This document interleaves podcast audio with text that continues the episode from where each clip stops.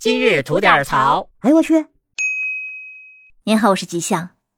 近日在黑龙江的一列地铁上啊，上演了这么一幕：一个女子呢带着孩子乘坐地铁时，偶遇了一位自称是断了四根手指的大爷。这位大爷一边疼得直跺脚，一边讲述着自己有多么的可怜，受伤了没有钱买止痛药，也没有钱回家，而且说到动情处还时不时的抹一把眼泪。女子见状呢，那是十分的同情，立马给大爷塞过去了两百元。两个人一个是推让，一个是硬塞，那个画面呢，真的是非常的感人。而之后呢，这名女子也将用视频记录下来的全过程发布到了网上，希望能够传递一些正能量。结果呢，她没想到的是，视频发到网上之后呢，她就立马惨遭打脸。网友们纷纷在评论区指出这位大爷的断指史。有网友说，最早是在二零一七年沈阳公交车上看见过他。另外，在二零一八年、一九年等等，在地铁上也遇到过此人，且同样是说自己手指断了。那为了证明自己说的情况属实，网友们还纷纷发出了当时的照片，也的确是同一个人。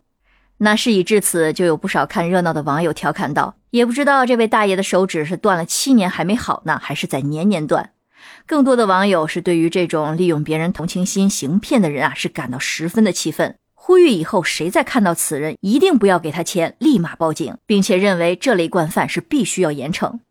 那从法律的层面上来讲呢，我们出于善心，对生活中一些呃生活不如意的人提供一些经济帮助，其实呢是一种赠与行为，一般不支持返还。但如果对方是以非法占有为目的，致使行为人在处于错误认知的情况下，错误的处分了个人财产，那这个性质就变了，它就属于诈骗行为。而根据《治安管理处罚条例》第四十九条规定，对于小金额的诈骗，情节较轻者，处以五到十日的拘留，并可处以五百元以下罚款；而情节较重的，是处以十到十五日以下的拘留，可并处一千元以下的罚款。而今天我们聊到的这位大爷，他是主观上具有不劳而获的非法占有目的，使他人认为大爷是真的断了手指，因此啊，这位大爷的行为是符合认定为诈骗的构成要素，并且呢，法律还明确规定。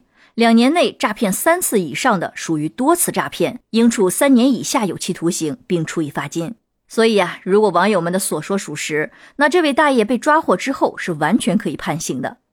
但是话说回来了，无论是对于此次事件中受骗的女子，还是曾经被人利用过善意的好心人，我们其实也大可不必因为遇到这么一两颗老鼠屎而对人性产生失望。我个人来说呢，还是相信好人必有好报的。那即使是不报在此处，也会是在其他处。当然了，在帮助别人之前，擦亮自己的双眼也是非常的重要的，避免咱们的善意被不法之徒利用。您说是吗？